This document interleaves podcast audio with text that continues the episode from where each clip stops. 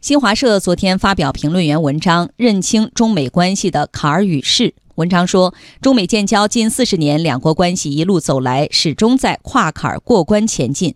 把握现阶段的中美关系，既不可妄自尊大，也不应妄自菲薄，既要有智慧与眼光，更要有定力与耐心。我们要认清美国对华政策接触中之遏制。美方挑起经贸摩擦，企图遏制中国发展，是其一贯做法使然，是绕不开、躲不过的坎儿。我们要认清中美博弈危中之机。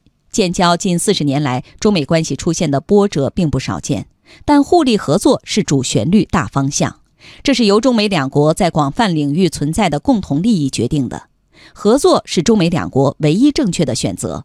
这是近四十年历史得出的结论，是中美关系向前发展的大势。众所周知，这次中美经贸摩擦是美国先挑事发起，中国被动应对，不得不为。中方坚持不打第一枪，但在美方率先扣动扳机的情况下，中方被迫采取反制措施。需要看到，同四十年前相比，中国经济体量、综合国力、社会基础都发生了翻天覆地的变化。我们有信心、有底气、有能力应对各种风险挑战。经历风雨，方见彩虹。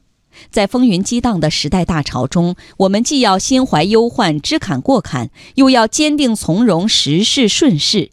世间没有永远的顺境，风浪只会磨砺奋进者的意志与能力，激发出化危为机、开创新局的磅礴力量。